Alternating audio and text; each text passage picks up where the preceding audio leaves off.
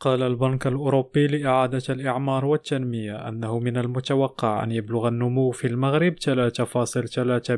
في عام 2023 مؤكدا توقعاته التي أصدرها في شتنبر حول المملكة بينما قام بتعديل آفاق النمو تنازليا في أكثر من نصف الاقتصادات الستة والثلاثون التي ينشط فيها. وقد ذر البنك في تقريره عن التوقعات الاقتصادية الإقليمية أن الانتعاش الاقتصادي في المغرب سيستقر عند 1.3% في عام 2022 مقابل توقعات أولية عند 1.1% في شتنبر الماضي بعد انتعاش قياسي نسبته 7.4%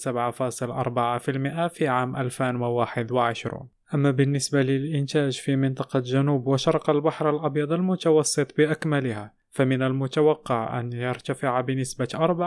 عام 2023 و 4.2% عام 2024 سعد بويفري ريم راديو لندن.